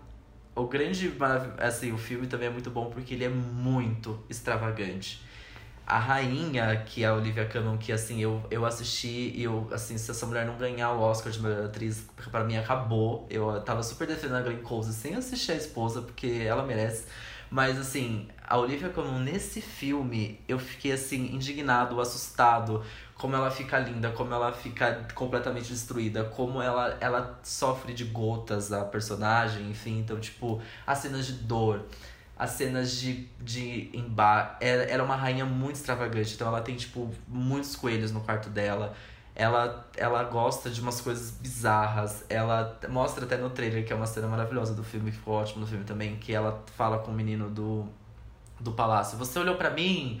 Ele fala, ele não fala nada. Você olhou pra mim? Ele não fala nada. Ele olha pra ela, ela fala: "Por que você olhou pra mim? Não olha pra mim". Aí ele volta e não para de olhar pra ela. Caralho, sou tipo, louca. completamente louca, assim, desvairada. Ela é louca, ela é de fato louca, assim, super solitária e ela dá uma riqueza pra esse personagem, assim, tipo. É, é mágico ver ela a- a- fazendo aquele personagem. Eu amei, assim, é tipo, meu Deus, que porque você entende toda a loucura daquela mulher, rainha daquele lugar, tipo, rainha daquele Ai, tô muito afim de assistir. é muito, é muito. E aí tem essa personagem muito forte, muito segura, que é a duquesa de Marlborough, que é da Rachel Weisz, que tá perfeita. Meu Deus, como ela é perfeita nesse, nesse, nesse personagem. Que ela é a que carrega a rainha nas costas. Então ela fala, tipo, pra rainha, você tá feia, onde você vai assim? E não sei o que. Ela tem uma ligação e um diálogo muito direto com a rainha. Então ela tem momentos de se impor ali maravilhosos. E quando a Abigail chega, uma pessoa abaixo dela, ela tem mais voz que os próprios homens ali. Existe uma disputa política dentro do, do próprio do próprio reino, de quem ela tem que é, continuar com a guerra ou não, ela tem que cobrar impostos a mais ou não, e aí os homens sempre querem controlar elas e tentam controlar de alguma forma, e elas, eles não conseguem, então tem todo esse essa luta, assim, tipo, muito foda, porque elas são muito poderosas. São duas mulheres até então, a rainha e a duquesa, então, tipo, elas são muito fodas, elas têm a palavra final e elas conseguem, tipo, dominar os homens de uma forma, assim. legal. Maravi é maravilhoso, é muito legal de ver o poder delas e como elas se portam e perante aos homens. E os homens no filme, eles são bobos. Bobos, bobos, bobos, bobos, assim, eles são retratados de formas muito bobas e muito divertidas. O personagem do Nicolas Hoult é um personagem que tem mega interesse ali no poder, enfim, tipo, quer super manipular o poder, nunca consegue. E tem o Joe Alwyn, que é o personagem meio par romântico da Abigail, que é muito maravilhoso porque você espera uma, uma história assim, eles se encontram, a Abigail é uma pessoa que lê muito, ela, ela ganha até essa confiança da rainha porque ela com- consegue meio que curar um pouco das dores da, da gota que, enfim, que a rainha sofre, lendo livros, enfim, então ela sabia colher algumas ervas, ela faz uma coisa de ervas e consegue aliviar um pouco a dor. E aí, nesse momento que ela tá colhendo ervas, tipo, bem princesa e príncipe. Isso que é muito legal. Como eles ironizam tudo. Aí é uma cena bem princesa e príncipe. Ela tá, tipo, colhendo coisas assim. Aí ele vê ela, eles se olham e fica uma coisa tipo, oh meu Deus, tá. E aí depois é um relacionamento. Eles de fato ficam juntos, dando esse spoiler aqui. Eles de fato ficam juntos, eles têm uma relação. Só que assim. Nossa, ela a- assim, acaba com ele, assim, tipo, ele é um Ele boste, exato, ele é um bostinho assim na mão dela, é muito maravilhoso. Tem uma cena maravilhosa também, enfim, que não é um spoiler, acho que isso não, não perde nada no filme. Eles casam, enfim, e eles estão na noite de núpcias. E aí eu não vou contar sobre a cena porque a cena vale muito a pena ver. É tipo assim, ai, tá bom. É, e aí ela- é, é uma coisa que acontece maravilhosa. Tipo assim, no Jones, ai, tá bom, beleza. Porque ela está ali tentando. Ela se torna uma personagem um pouco mais poderosa, porque ela casou com uma pessoa, enfim, da, da realeza e tal. Então ela, ela tá começando a, tipo, pensar na, na, nas posições dela daqui pra frente e como ela pode chegar ainda mais perto da rainha. E aí, enfim, aí ela tá da noite de núpcias pensando nisso, enfim, deixa pra vocês assistirem o filme e ficarem mais curiosos, porque Amém. vale muito a pena, porque essas as cenas assim delas são maravilhosas. Os diálogos, é, tudo, assim. Por isso que as três estão indicadas em categorias. A, a Rachel Weisz e a Stone, as duas estão indicadas a melhor atriz coadjuvante, Que porque é um filme das três, assim, é, é eu fiquei chocado. A história em si é boba, são, são, é uma rainha, duas pessoas brigando pela proximidade com a rainha. Uhum. Nenhuma quer ser rainha, isso que é o mais interessante do filme. Nenhuma, me parece, que quer ser a rainha. Até porque é meio que não tem como, né? É, exato. Então elas querem estar o mais próximo possível do poder. Eu não sei pra quê, tá? Eu posso ter perdido essa mensagem no filme. Mas eu acho que o filme, o final dele Ah, é muito isso. Por poder, por capricho, por várias coisas. Eu né? acho que é por pura é, vaidade, poder, Por enfim. que seja- esporte. por é, é, chega a ser o momento do filme que elas estão já, tipo, ultrapassando jogo todos já, os né? limites da, do, tipo, de tudo, assim, que você fica, gente. E aí o filme acaba meio com, com esse questionamento, assim, tipo. Eu não, não vou falar qual é o questionamento. Ai, enfim, meu eu Deus, não, eu não tá quero dar spoiler, eu não quero dar spoiler, porque é um filme que vale a pena e. Você não falou tanto spoiler. Ah, que Então Bohemian você, tipo, não é, não é um Bohemian É. Rhapsody, não é um filme que teria spoiler, Não porque é uma como, história, é. mas. Enfim, eu não vou contar pra, não estragar, porque é um filme que eu assisti meio que pela curiosidade mesmo, sem saber muito.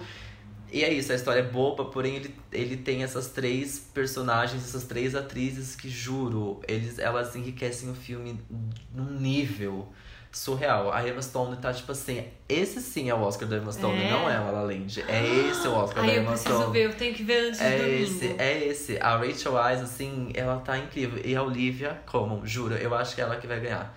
Porque ela tá, assim, É. impecável no papel dessa Ai, rainha. É muito legal. E Então, a sua cena favorita? A minha cena favorita do filme talvez seja a cena final. A cena final é. Que não pode contar. que não posso contar. Porque é uma. É, ela termina depois de um diálogo ali. né, Não é nem depois de um diálogo, você fica com essa mensagem na cabeça depois você vê aquela cena. Mas eu acho que. Ai, nossa, tem muita cena boa. Tem a cena que até tá no trailer que elas têm um diálogo com duas armas na mão. E aí a Rachel Weisz, ela brinca, a personagem, a duquesa, ela brinca do tipo. Ela fala alguma coisa, então ela, tipo, meio que atira no ar. assim. Ela não atira no ar, na verdade, a, a- quando você. Ela explica quando você não carrega a arma, enfim, ela faz o barulho de um tiro. Hum. E a Emma Stone, ela, tipo, leva um susto, como se ela, fa- ela jurava que ela tinha acabado Tinha de tomar um tiro. atingida. Então ela, tipo, cai no chão, ela fica procurando o tiro que não aconteceu.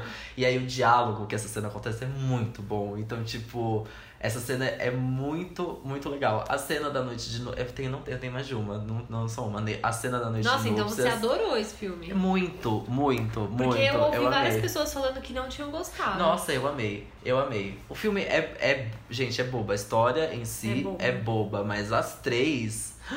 Eu fiquei chocado. Fiquei chocado com, com a riqueza da atuação. Fiquei chocado com a riqueza dos personagens, os looks, o lugar, tudo, tudo. Nossa.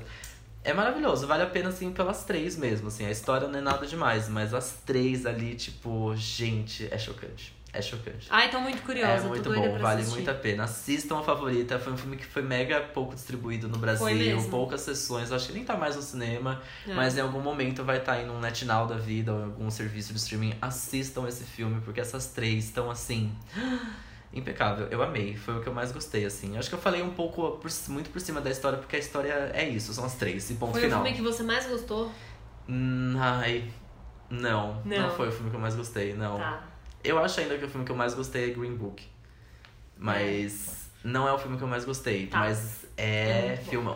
É filmão. Vale muito a pena. Ai, é gostoso amei. de ver, é gostoso de ver também. É, é legal. Vale a pena. É engraçado. É Não filme, é tem uma, pesadão, né, Não é pesadão, tem uns momentos que é meio as câmeras que aparece câmera de Assim, GoPro. Tem uma amiga minha que foi assistir no cinema e falou que quase foi embora do cinema. Por quê?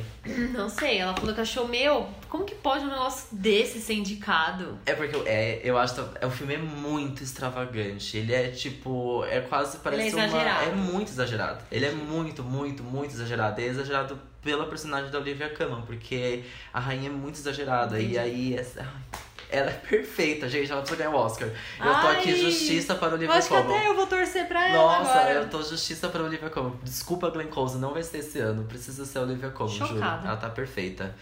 Enfim, vamos assistir e vamos pra pílulas de conhecimento Eu do amo. filme. A primeira delas, já falando de Olivia Colman, que eu tô aqui, tipo, sendo servo, a minha casa serve a Olivia Colman, é que ela ganhou 16 quilos pra viver a rainha Anne. Enfim, então já começa daí que é uma dedicação. É. E o Oscar gosta disso, né? É, exato. A maioria dos figurinos foram feitos do zero. E os materiais eram reutilizados em outros figurinos porque o orçamento do filme era super baixo. Exato, então eles tinham. Como o século XVIII é muito pouco retratado nos cinemas, não existia muitos, Muita referência. muita referência e pra fazer e pra alugar que seja todos esses figurinos era Entendi, muito é. caro e o orçamento do filme era muito baixo, o que me impressiona ter nesse elenco maravilhoso. Então eles faziam os looks e o material que era Ah, feito de saia, look já ia é, é tudo feito do zero, então eles iam reaproveitando os tecidos, enfim, pra fazer Adorei. os outros looks também, muito legal. A Emma Stone é a única americana no filme, então o filme, acho que tem, né, a maioria são atores britânicos, o Nicholas Hoult é britânico, enfim, então ela é E a americana. última curiosidade aqui da lista que você vai ter que me explicar é que todos os personagens principais eles vomitaram pelo menos uma vez no filme. Porque é tão extravagante, é tão exagerado, que tem muita cena de vômito, tem... Ele chega a ser escatológico em alguns momentos, ele... ele Tô é, chocada. Ele é bizarro, ele é Não bizarro. sei o que esperar desse filme. É isso, eu também não. E aí você termina de assistir, você fica, Chocada. meu Deus, o que, que eu tô vendo aqui? Tem uns momentos que você fala assim, Ju, o que, que eu estou vendo? É por isso que a menina aqui? que saiu do cinema. então. Capaz, capaz. Porque ele chega a ser escatológico, ele chega a ser comédia, ele começa a ser muito drama, terror, assim, tipo, mano, onde vai isso? Altas emoções. Altas emoções. Muito legal. É, é o filme completão. Não, não, não, me, não me estranha ter ele nos indicados a melhor filme, porque eu acho que é, Merece. é, merece mesmo. E não, não me estranha se ganhar. É. Porque, enfim. É, é um queridinho também, a favorita. É um dos mais indicados, É. junto com Roma. É a favorita, então. Aí eu, eu vou ter que ver, não vai ter É como. maravilhoso. Tem que ver, tem que ver mesmo. Ai, Então é isso. Falamos dos três filmes que a gente comentou, né? Sobre Adorei. hoje: Green Book, Bohemian Rhapsody e A Favorita. Então, no total, nós assistimos seis de oito indicados a melhor Olha filmes. lá. Faltou só Infiltrados na Clã e Vice. E Vice, Vice, Vice, é. enfim. Então, se você acha Infiltrados na Clã e Vice, por favor, nos conte. A gente pode Conta ler no próximo gente, episódio. pois né? é. Fala A gente pra gente. você, assim, ó. você acha que vai ganhar? Isso. Qual sua cena favorita? Quer mandar um áudio pra, comentando sobre o filme? A gente bota aqui. A gente tá Manda, querido. Vocês têm que participar também, entendeu? É, a gente não, ideia. É, a gente não assistiu Infiltrados na Clã e nem visto. Então, se você está ouvindo a gente, quiser mandar um áudio contando pras, pra gente a sua experiência de assistir o filme, a gente coloca no episódio da próxima semana, sem, sem problemas. A gente faz até um quadro especial, tipo assim, ó, comentários do, do ouvinte. Áudios que vieram pelo zap. é, exato. Amei. Pode mandar áudio no, no, no DM da Instagram É também, enfim, então. Ai, mas lá a gente vai conseguir salvar, eu acho. É, talvez. Manda uma DM, A fala que você quer conversa, falar sobre é, o filme e a, a gente, gente dá um conversa. jeito de fazer isso acontecer. Isso aí. É um áudio do WhatsApp também, né? Não precisa ser um áudio de 30 minutos, mas enfim. Conta pra gente. Então partiu tacada final? Partiu tacada final. Então vamos.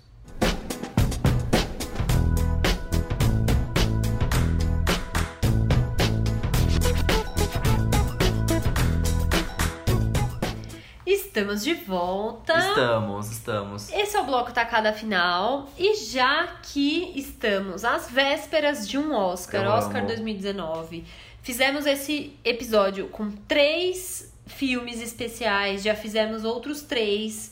Chegou a hora das nossas apostas. Chegou, chegou. Então Vamos. nós vamos dizer quais são as nossas apostas para quatro categorias que elegemos como principais: melhor filme, melhor direção, melhor ator e melhor atriz. Sim. Porque a gente não assistiu, né, nem todos os indicados a melhor filme, então a gente vai fazer esse resumo das nossas apostas. Sim.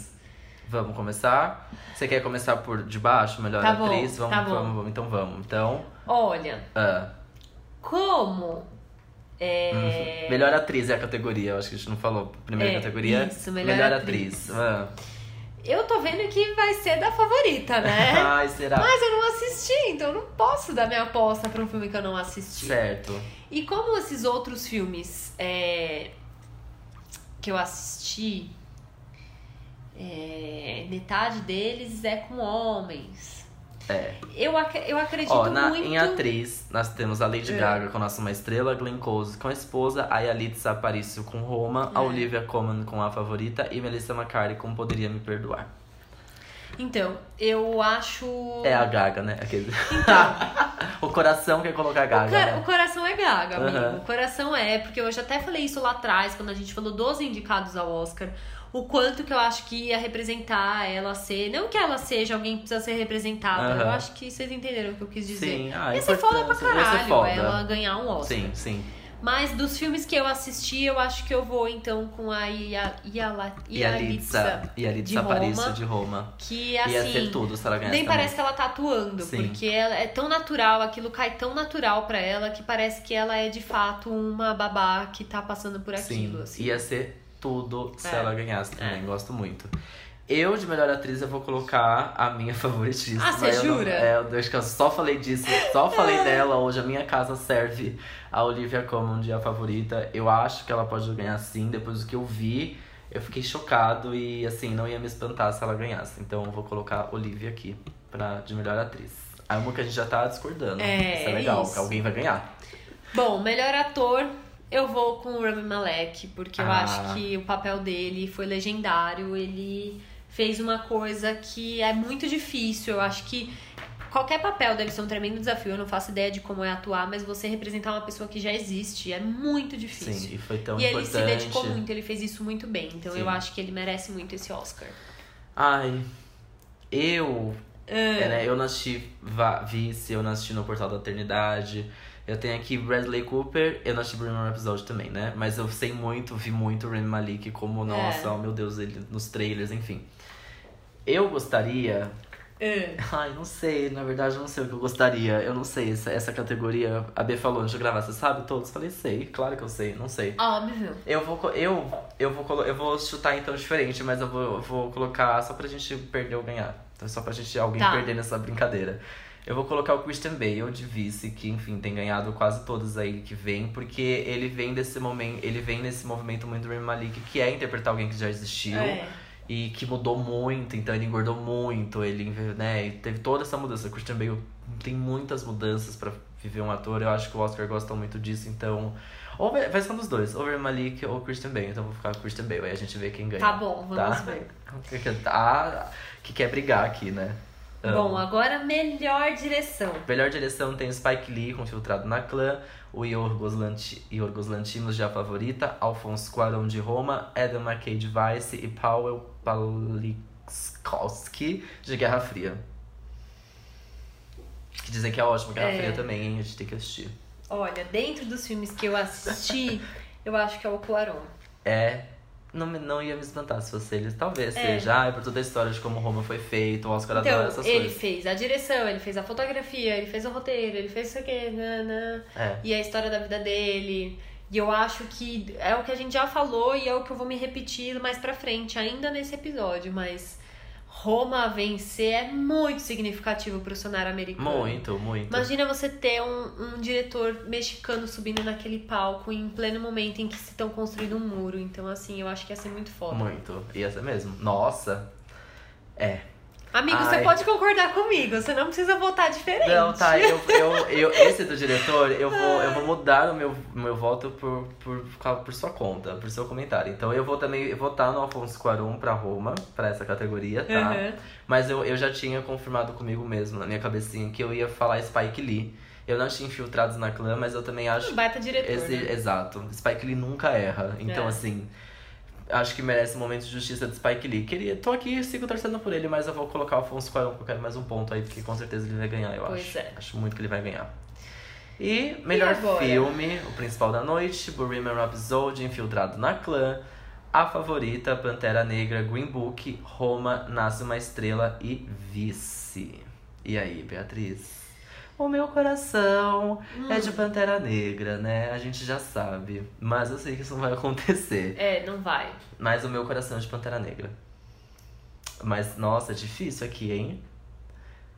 Eu Ai. acho. Eu, eu, eu acho que vai ser Roma. Eu também eu ia falar isso. Tem Eu cheiro de ser Roma no ar. Tem, tem muito cheiro de Roma no ar. Tem, é um filme muito, muito pra Oscar. Vai ganhar diretor e filme. Perdi Spike Lee ali. Então, na- na- é uma coisa um pouco comum. Os filmes que mais ganham, na verdade, eles vão ganhando várias, Sim. né? Eu acho que é bem provável ele ganhar direção e melhor filme. Já pensou, é a favorita? Eu ia ser engraçado, né? Ia ser engraçado. Eu não sei, assim, eu, eu acho que tenho meio certo que Pantera Negra não ganha, infelizmente. Foi indicado ali Eu pra- pela já representação, incrível. exato, já foi importante. Nasce uma estrela também não. Não é Bohemian melhor filme, Rhapsody. gente. Nasce uma estrela não é melhor filme do ano. Green Book é muito bom pra isso também. Green Dos Book que eu é- assisti, ou Roma ou Green Book. É, pena que é um, né, Beatriz? É, então eu vou de Roma. Eu acho que eu vou de Roma também. Acho que a gente vai concordar nessas duas. Eu Ai, acho eu tô que- muito ansiosa pra saber Eu também. agora. Não, ai, Roma. Ai, tá. Ai, que raiva se for Green Book. Deixa eu falar Green Book. Então aí, se ganhar Roma ou Green Book, a gente ganha pontos. A gente tá ser. postando alguma coisa? Não. Não, né? Então tá bom. Mas a gente quer ganhar. eu vou Ai, colocar. ai, ai. Não. Eu vou ficar muito mal se eu colocar. Eu vou colocar Roma. Eu vou Tá confiante em Roma. Eu acho eu que coloquei Roma no, no bolão da vida real, eu acho. Vou colocar Roma aqui também. Eu vai acho que ser é Roma. isso aí. Então, Olha, estamos prontíssimos para o Oscar 2019. Não deixe de assistir domingo agora. domingo 24 de fevereiro, 8 e meia da noite, ao vivo na TNT. Olha, eu amei. Estaremos assistindo super. Sim. Ó, por favor, se você está assistindo isso na sexta ou no sábado, ainda dá tempo de você mandar pra Até no domingo de manhã, até Uhum. domingo. 10 horas da noite, 9, 10, quando começa de fato a premiação, você tem tempo de mandar pra gente as suas apostas desses, Sim, desses filmes. Melhor fi comenta no dessas post. categorias. Melhor filme, melhor direção, melhor ator e melhor atriz. Nós vamos perguntar isso no post. Então, por favor, respondam. A gente É. quer muito saber quem vai ganhar essa. Eu tô aqui disputando mesmo. Eu- Tô competindo comigo mesmo. Ai, pronto, lá vem. Mas manda pra gente os filmes que a gente não falou. Se você tem uma indicação pra gente, manda pra gente também. A Sim. gente quer assistir, a gente pode falar deles depois. Sim. E com certeza, no nosso próximo episódio, a gente vai falar sobre os resultados de como foi a premiação do Oscar. Exato. E aí, você ouvindo isso depois do Oscar, você também pode mandar pra gente, tipo assim, ah, queria que tal ganhasse, queria que tal ganhasse, achei É. que tal merecia, porque é isso que a gente vai falar no próximo episódio. Então, Pois assim, é. comentem com a gente também, que a gente pode ler os comentários aqui no programa. E, enfim, né? Então é isso. É isso. Muito obrigada por escutarem a gente. Amei. Mais um ano de rumo ao Oscar. Tá Amei. super tradição. Terceiro já, gente. Terceiro ano, já dá super a gente falar que é tradição. A gente tá muito veterano Muito, já muito. do Já é mundo do super podcast. tradição, super Amei. tradição. Nossa, é verdade, terceiro ano já. Terceiro ano fazendo rumo ao Oscar. Amei. Amei. Amo Adorei mesmo. muito. Então, feliz Oscar pra todo Feliz mundo. Oscar né? pra todo mundo. Nos vemos na próxima semana após Oscar, comentando tudo que rolou. E você comenta com a gente. E toda sexta-feira no seu Spotify, Deezer, iTunes, Google Podcasts ou qualquer outro agregador que você usa pra ouvir podcasts. Não esqueça de compartilhar com os amiguinhos. Estamos nas redes sociais, tudo arroba numa tacada só ou no e-mail numa tacada só arroba gmail.com. É isso. É isso, né? Então, nos vemos lá. Tá bom. Então a gente se vê lá. A gente Um se vê lá no beijo. Oscar, então. Lá, óbvio. Eu vou, lá. você não vai? Eu vou. Ah, então tá bom. Então tá bom. Tô indo agora. Então tá. Beijo. Beijo.